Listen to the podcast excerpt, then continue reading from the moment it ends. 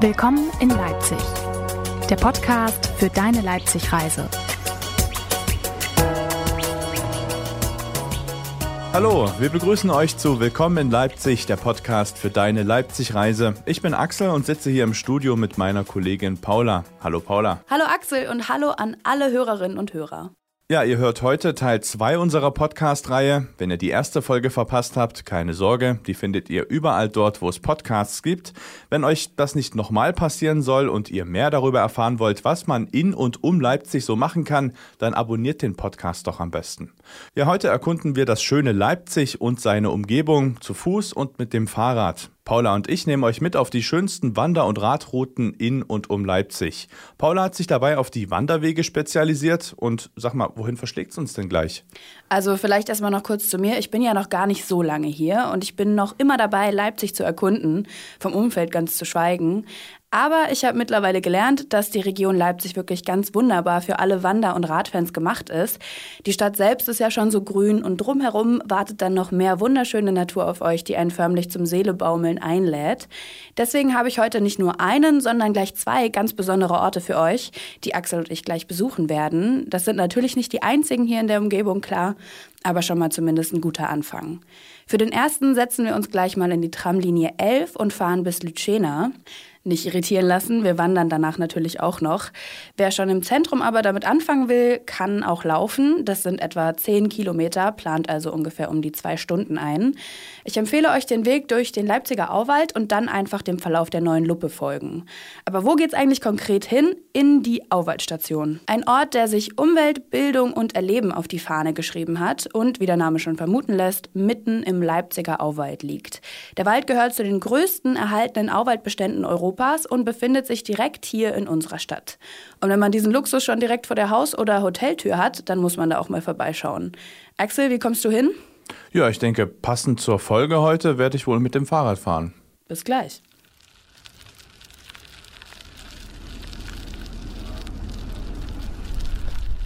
Axel und ich stehen jetzt vor der Auwaldstation. Die sieht schon von weitem sehr idyllisch aus. Das ist so ein kleiner Fluss, der sich hier lang zieht und so ein süßes kleines Häuschen. Genaueres über diesen Ort hier erfahre ich gleich von Herrn Günther, dem Geschäftsführer der Auwaldstation. Den treffe ich nämlich gleich. Axel, du kannst ja schon mal mit dem Seelebaumeln anfangen. Ich bin gleich wieder da. Okay, ich leg los.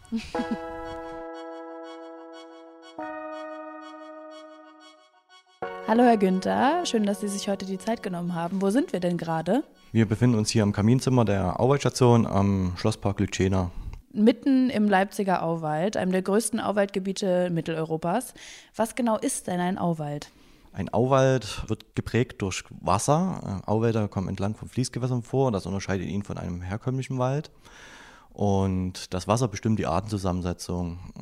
Nicht jede Baumart mag nasse Füße. Und dadurch haben wir eine bestimmte Artenzusammensetzung, weil durch Hochwässer oder durch einen hohen Grundwasserstand haben wir anderen Gewässerhaushalt als im herkömmlichen Wald. Man sieht ja auch schon, wenn man hier ankommt, diesen kleinen Fluss, der hier lang fließt. Also es prägt auf jeden Fall das Landschaftsbild.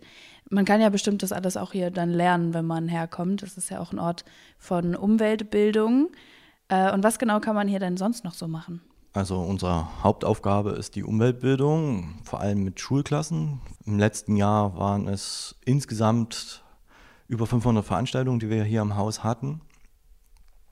Neben den Führungen bieten wir auch ein Wochenendprogramm an für Familien, für stark Interessierte, also für jeden letztendlich. Also es klingt auf jeden Fall, als hättet ihr ein sehr vielfältiges Angebot hier und eine der ersten Sachen, die einem auffallen, ist auch dieses Baumhaus, was da hängt in den Bäumen. Was gibt es denn noch so für Stationen hier?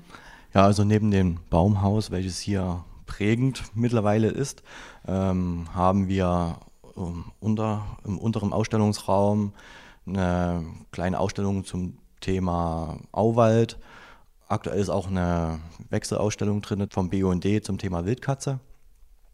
Im Außengelände haben wir auch noch verschiedene Themenstationen, wie zum Beispiel Totholz, Lebensraum Wiese, Boden.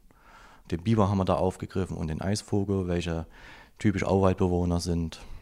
Und wollen damit halt das auch näher bringen. Und mache ich das am besten alles alleine oder in Gruppen oder gibt es auch geführte Touren? Es gibt halt auch geführte Touren, zum einen auf Nachfrage, aber auch unsere Wochenendsveranstaltungen sind auch manchmal Fachführungen ähm, zum Thema Auwald oder zum Schlosspark, der hier angrenzt.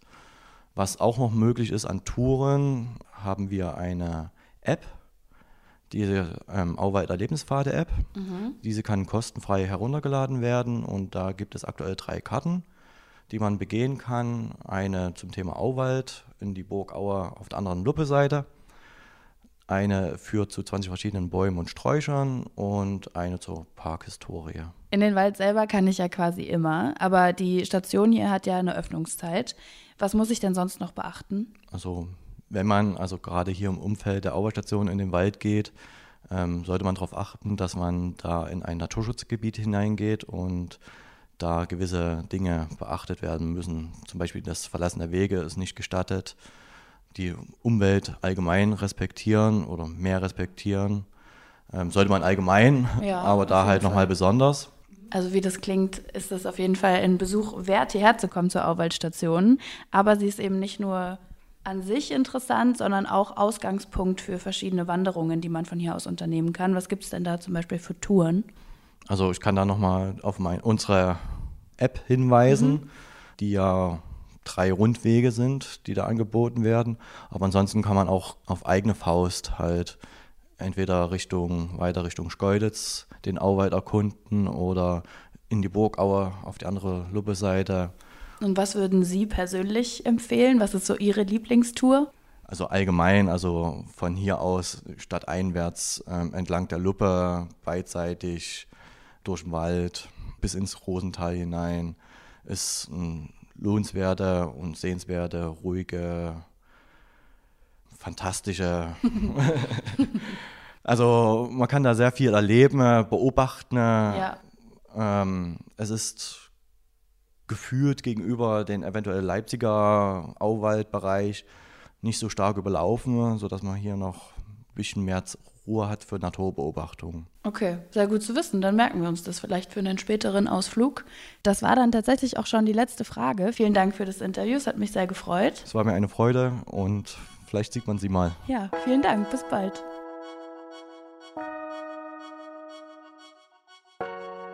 Na Paula, wie war es denn im Baumhaus? das Gespräch war sehr nett. Ich habe mich mit Herrn Günther unterhalten, dem Geschäftsführer der Auwaldstation. Was die außerdem so attraktiv macht, ist, dass sie mit der S-Bahn nur eine Viertelstunde von der Leipziger Innenstadt entfernt ist. Man kann hier also ganz entspannt auch nur mal einen halben Tag raus ins Grüne und seinem Körper und Geist etwas Gutes tun. Aber wir haben ja eben auch schon im Gespräch gehört, dass man von hier aus auch sehr gut weiterziehen kann. Herr Günther hat ja schon erzählt, dass man zum Beispiel in die Innenstadt sehr gut wieder kann. Für diejenigen von euch, die sich noch ein bisschen mehr Zeit nehmen möchten und die es noch weiter raus in die Natur zieht, ist unsere nächste Station genau das Richtige. Axel, erzähl doch mal. Ja, wir machen uns jetzt weiter ins beschauliche Städtchen Waldheim. Waldheim zeichnet sich nicht nur durch den Fluss aus, der dort durchfließt, sondern auch durch die Nähe zur Burg Kriebstein und die vielen Wanderwege, die es um die Stadt herum gibt. Und einer davon ist die Waldheimer Höhenwanderung und zu der machen wir uns jetzt auf den Weg. Äh, hast du deine Wanderschuhe dabei? Na, auf jeden Fall. Ich bin ja eher so der Turnschuh-Typ, aber wir schauen mal, wer gleich besser zurechtkommt. Aber wir müssen jetzt los, äh, sonst wird das mit dem Zug eher nichts. Na dann los.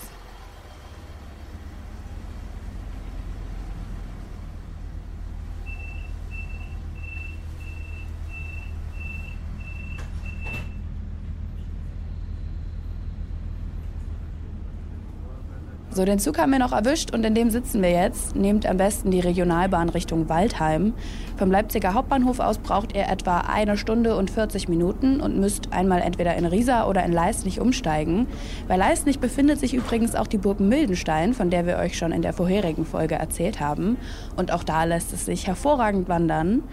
Obwohl die Wanderwege um Waldheim herum zu den schönsten der Region gehören, sind sie natürlich bei weitem nicht die einzigen. Etwas ganz Besonderes ist zum Beispiel der Qualitätswanderweg Heide-Biber-Tour. Der verläuft zwischen Bad Düben und Bad Schmiedeberg und geht direkt durch den Naturpark Dübener Heide, dem größten Mischwald Mitteleuropas. Wenn man Glück hat, sieht man auf der Wanderroute die Werke der dort heimischen Biber, daher leitet sich logischerweise auch der Name ab. Jetzt müssen wir aber erstmal raus aus dem Zug, denn wir sind schon da, in Waldheim. Wir starten unsere etwa 12 Kilometer lange Tour direkt am Waldheimer Bahnhof. Ich bin sehr gespannt, was auf uns wartet.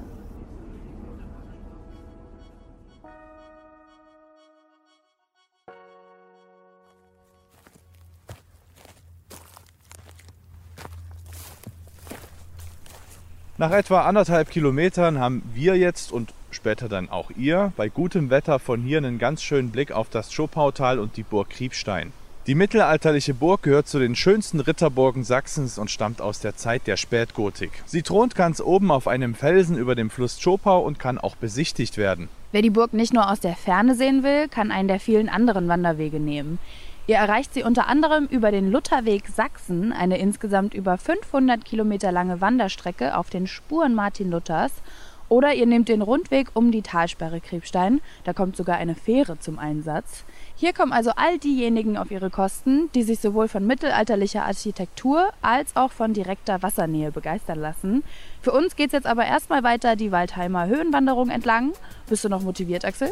Ja klar, und wenn ich nicht mehr kann, dann trägst du mich einfach, oder? Gar kein Problem.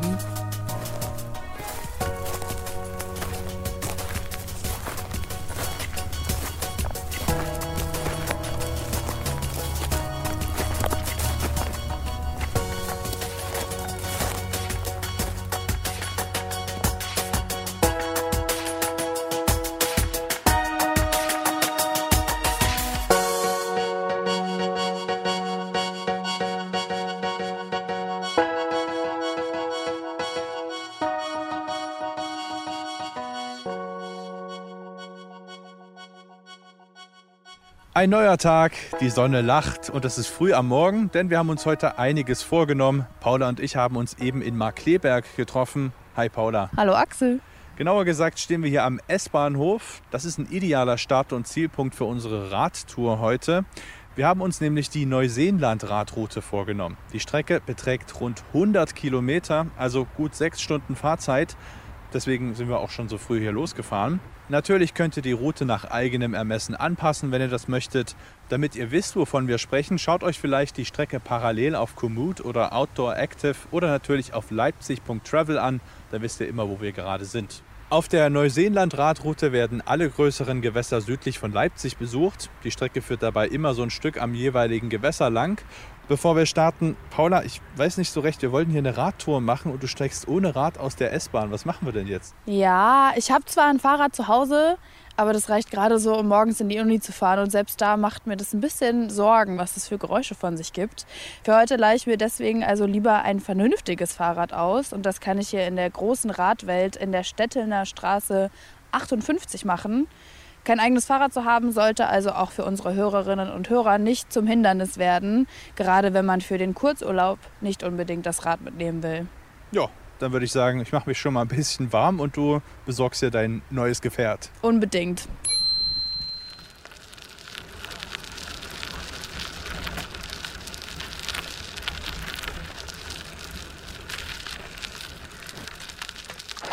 Wir sind noch ziemlich am Anfang der Strecke und haben hier schon das erste Highlight vor uns. Das ist der Kanupark am Markleberger See. Ist eine Art Wildwasseranlage, in der man Schlauchboot fahren kann. Es gibt ja auch einen Stromkanal zum Surfen. Wäre das was für dich, Paula? Ich meine, nachdem du in der letzten Folge dieses Podcasts deinen Wassersport so gut verkauft hast, wäre ich sogar richtig motiviert, das mal selber auszuprobieren.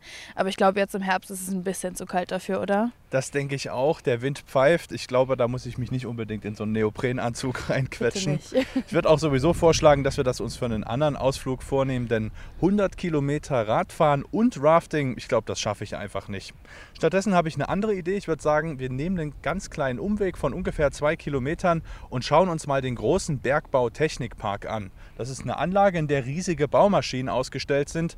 Mit denen wurden hier früher im Gebiet Rohstoffe abgebaut, vor allem Braunkohle. Dafür ist die Region bekannt und ich würde sagen, wir randeln da mal hin, oder? Wenn das auch nur halb so eindrucksvoll aussieht, wie ich mir das gerade vorstelle, dann müssen wir da unbedingt hin. Und ich meine, die zwei Kilometer kriegen wir ja eigentlich ganz gut noch hin, oder? Ja, wenn es eh 100 sind, dann macht das keinen Unterschied. Los geht's.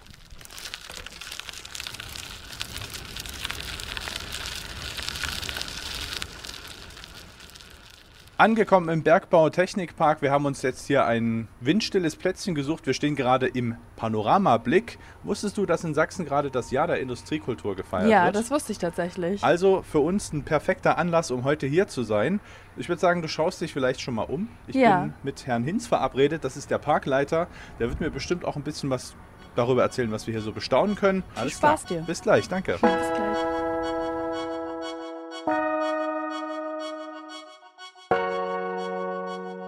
So, ich bin jetzt hier mit Herrn Hinz, dem Parkleiter vom Bergbau Technikpark, verabredet zum Gespräch. Herr Hinz, vielen Dank, dass das geklappt hat so spontan. Ja, herzlich willkommen, Herr Bäumling, bei uns im Bergbau Technikpark. Worum geht es hier in dem Park? Wofür steht er und was ist Ihre Mission? Wir thematisieren den Tagebau und den Braunkohlentagebau ganz im Besonderen, vor allen Dingen den Tagebau Espenhain im Südraum Leipzig und äh, der Ort ist auf der einen Seite natürlich äh, eine museale Einrichtung, die den Besuchern einen kompletten Förderzyklus eines solchen Braunkohlentagebaus vermitteln soll. Auf der anderen Seite aber auch ein identifikatorischer Ort für die Entstehung des Leipziger Neuseenlandes. Ich bin gerade auf dem Weg hierher schon an riesigen Baumaschinen äh, vorbeigefahren, kann die nicht zuordnen. Was kann ich hier denn bestaunen bei Ihnen im Park? Ja, Baumaschinen äh, ist vielleicht ein bisschen untertrieben. Also bei uns im Park sind die beiden ähm, Großgeräte, die man hier sehen kann, ja die, die Leit, äh, ja, die, die Leitinstrumente für die Braunkohlenförderung. Auf der einen Seite sehen Sie einen Absetzer, ja, den 1115, der dafür verantwortlich war, Abraum zu verkippen und auf der anderen Seite einen Schaufelradbagger, den 1547 der ähm, vor allen Dingen im Vorschnitt eingesetzt wurde, um eben diesen Abraum erstmal ähm, abzubauen, damit man eigentlich an die Braunkohlenflöze herankommen konnte, die dann weiter letztendlich durch zusätzliche Großgeräte, Eimerkettenbagger und weitere Schaufelradbagger abgebaut wurden über eine Förderbrücke, nämlich die AFB 16, die bis in die äh, 80er Jahre hinein mal als größte fahrbare Maschine der Welt galt diese zu transportieren, vor allen Dingen den Abraum zu verkippen auf das andere Ende des Tagebaus, der dann eben mit dem besagten Absetzer verteilt wurde, um dann im Rückfeld des Tagebaus wiederum ein Planum zu schaffen, was dann letztendlich rekultiviert werden sollte. Sie haben gesagt, eine dieser Maschinen ist der, die größte bewegliche Maschine ihrer Art gewesen. Heißt das, sie ist hierher gefahren oder sind die Maschinen hier errichtet worden und bleiben die für immer hier?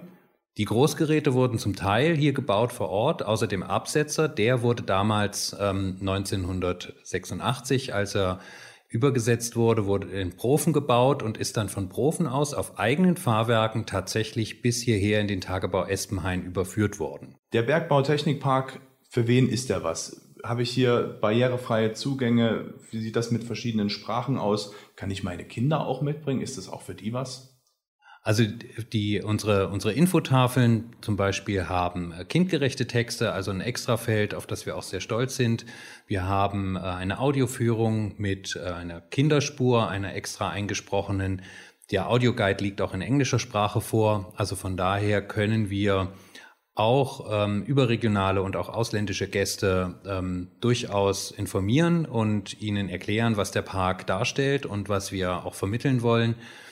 Sie haben ähm, einen Rundweg, der überwiegend barrierefrei ist, bis auf kleinere Ausnahmen ähm, eigentlich grundsätzlich für Gehbehinderte, aber auch für Seh- und ähm, hörbehinderte Menschen geeignet eben durch die Tafeln, die vieles erklären können. Aber gerade sehbehinderte Menschen haben natürlich die Möglichkeit, als bei uns auch direkt unmittelbar an die Maschinentechnik heranzugehen. Also das heißt, zu spüren, diese Maschinen, welche Materialität liegt vor, auch die Dimension und die Größe über das Tasten zu erfahren und zu äh, erleben. Nun sind meine Kollegin Paula und ich mit dem Fahrrad hier und uns stellt sich die Frage, können wir denn bei Ihnen auch rasten? Gibt es ja was fürs leibliche Wohl? Ja, wir haben natürlich eine sehr zentrale Lage. Wir liegen direkt zwischen dem Markleberger und dem Stormtaler See auf der südlichen Seite. Ähm, wir sind also von Leipzig aus über die neue Fahrradbrücke in Gaschwitz wunderbar und leicht zu erreichen. Ähm, das ist eine sehr, sehr schöne Route und gerade weil uns sehr viele Fahrradfahrer ansteuern, haben wir dementsprechend einen Servicepunkt eingerichtet, der auch unabhängig vom Eintritt in den Park ist. Das heißt, äh, im kostenfreien Bereich liegt. ebenso wie der Spielplatz.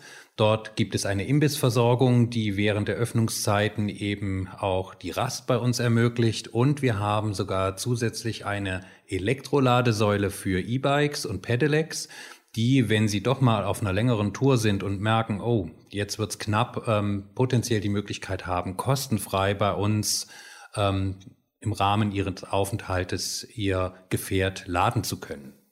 Also doch die ideale Zwischenstation auch für unsere große Radtour. Was denken Sie, wie lange werden wir ungefähr brauchen, bis wir, naja, sagen können, dass wir grob alles gesehen haben in Ihrem Park? Das ist natürlich immer ähm, auch abhängig von den individuellen Interesse, ähm, was jeder einzelne Gast mitbringt. Aber die durchschnittliche Verweildauer ist schon eine Stunde mindestens im Park, die man unterwegs ist. Bei 5,4 Hektar gibt es doch einiges zu entdecken. Ähm, auch ganz überraschende Dinge, dass man zum Beispiel, obwohl man denkt, man setzt sich jetzt mit der Braunkohle auseinander, eine Windkraftanlage bei uns bestaunen kann, die wir im letzten Jahr im Park ähm, integriert haben. Dort steht ein Maschinenhaus runtergesetzt auf dem Boden, ähm, was man sich näher anschauen kann. Und wir haben auch einen Flügel, den wir dazugestellt haben, der aufgeschnitten ist, der den Besuchern die Funktionsweise, die Technik und den Aufbau solch einer Anlage erklärt. Und natürlich ist diese Anlage auch ein kleiner gesellschaftlicher Link in den aktuell laufenden Diskussionen zum Strukturwandel im mitteldeutschen Revier und zeigt natürlich auch ein wenig ähm, die Verbindung eigentlich auf der industriellen Entwicklung von Stromerzeugung generell. Ganz herzlichen Dank für den Einblick und für das Gespräch, Herr Hinz. Vielen Dank für Ihr Interesse.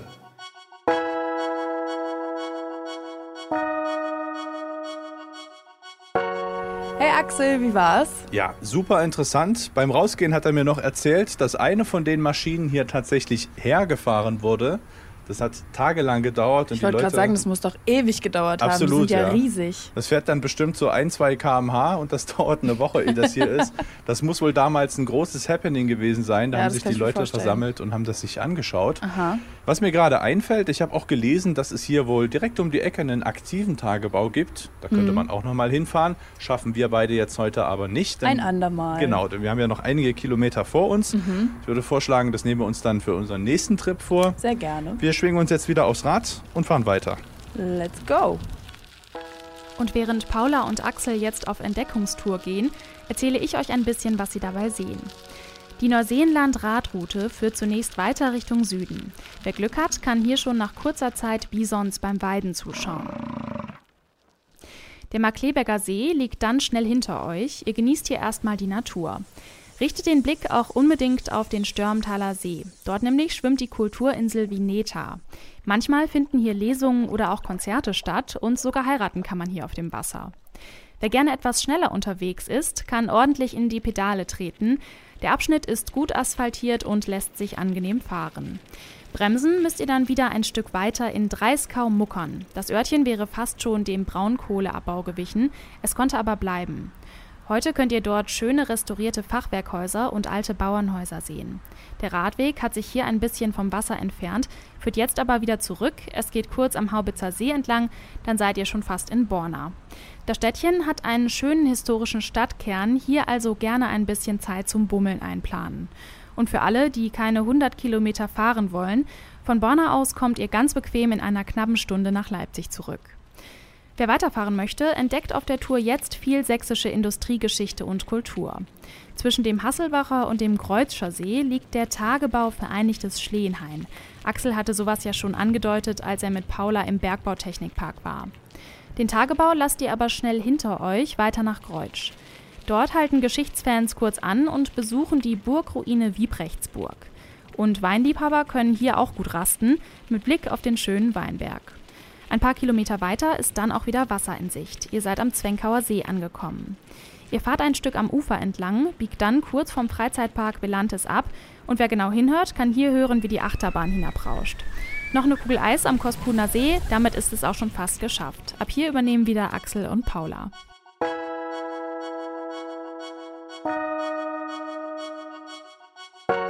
Wir sind jetzt fast wieder am Ausgangspunkt unserer Tour. Unsere letzte Station, der Aussichtsturm auf der Bistumshöhe. Von hier hat man nochmal einen schönen Überblick über das gesamte Neuseeland und wir können hier auch unsere Route und den tollen Tag nochmal Revue passieren lassen.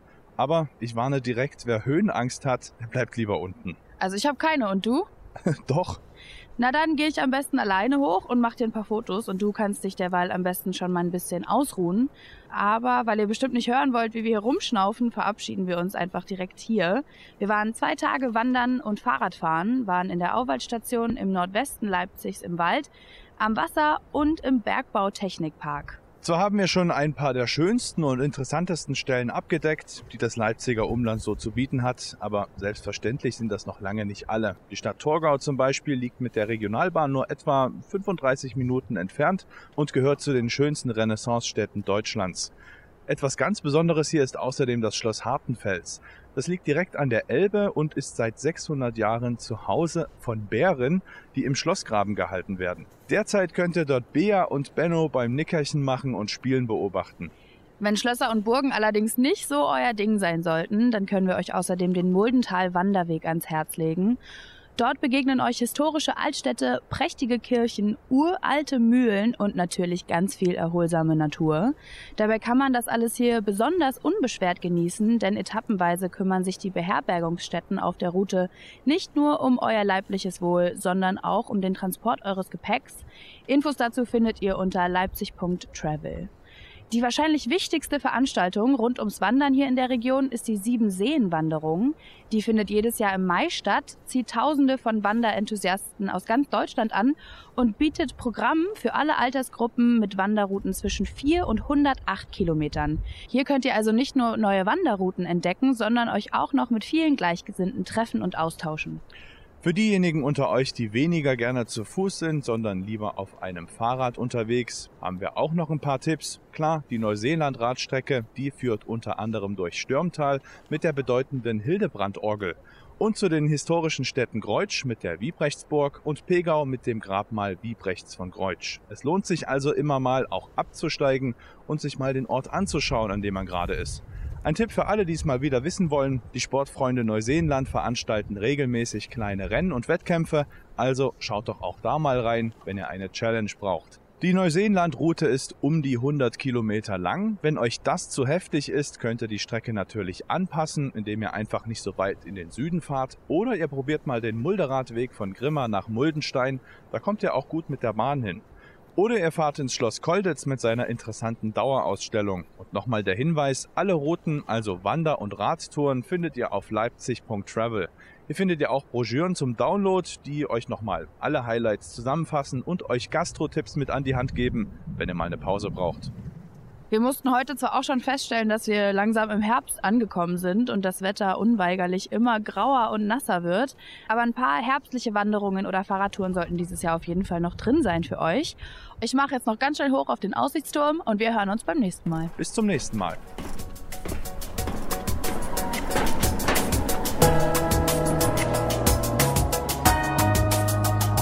Willkommen in Leipzig. Der Podcast für deine Leipzig-Reise.